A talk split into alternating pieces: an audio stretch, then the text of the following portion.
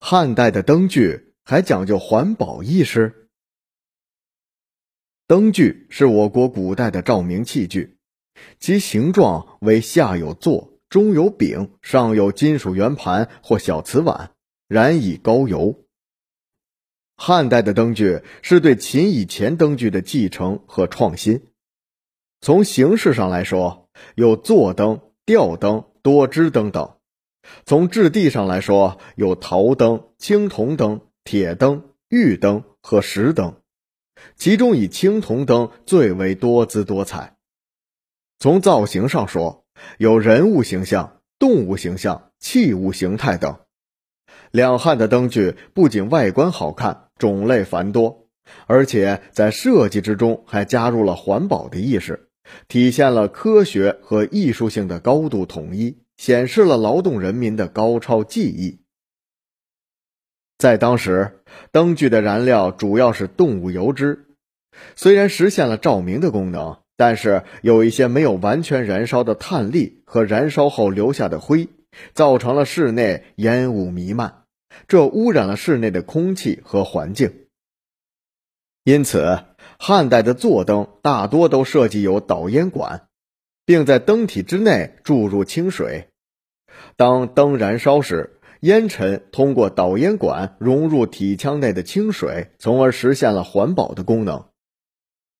大部分象形灯具都用身体中的某一部分作为导烟管，比如人的手臂、牛的双脚、凤。燕、鹅的颈部等，储水滤烟环保灯具是我国汉代灯具在功能方面最先进的发明创造，而西方油灯直到十五世纪才由意大利的达芬奇发明出了铁皮导烟灯罩，可见汉代灯具设计的科学性和先进性在世界灯具史上的地位。这一类富有环保意识的灯具，在考古工作中接连不断的被发现，而且分布的地域由北到南，由东到西，十分广阔。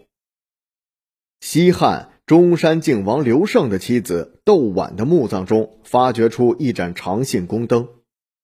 长信宫灯就是一项防治灯具污染环境的巧妙发明。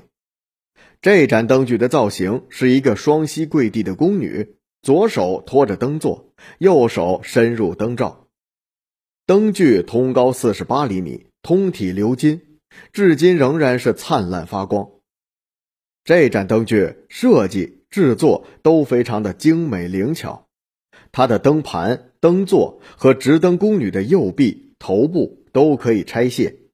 灯盘的中心有一根签，是用来插蜡烛的。灯罩和灯盘能够随意开合。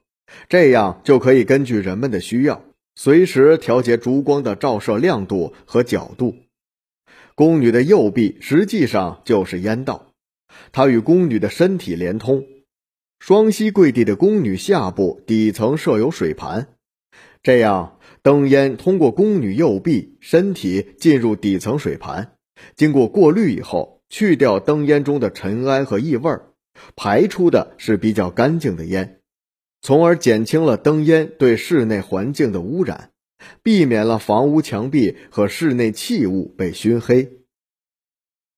与长信宫灯类似的汉代灯具，在考古工作中陆续有所发现。一九八零年五月，在江苏省甘泉乡出土了东汉错银式铜牛灯，这盏灯通高四十六点二厘米。灯盏承接在牛背中的圆形座机上，牛头顶部有烟筒直上而后弯曲与灯罩相接，牛腹是空的，可以储水，然后过滤烟尘。一九八五年，在山西省平朔县出土了西汉燕鱼铜灯，该灯通高五十三厘米，整体造型为一回首衔鱼的鸿雁。砚颈与灯体以子母口相接，鱼身、砚颈、腹腔中空并相通，砚腹中空可储水。灯盘为圆形直壁，鱼腹下为圆形腹口，与灯盘相对应。灯盘所吸附短柄可自由转动，以控制两片弧形平板灯罩的左右开合。这样既能挡风，又可以调节灯光的亮度。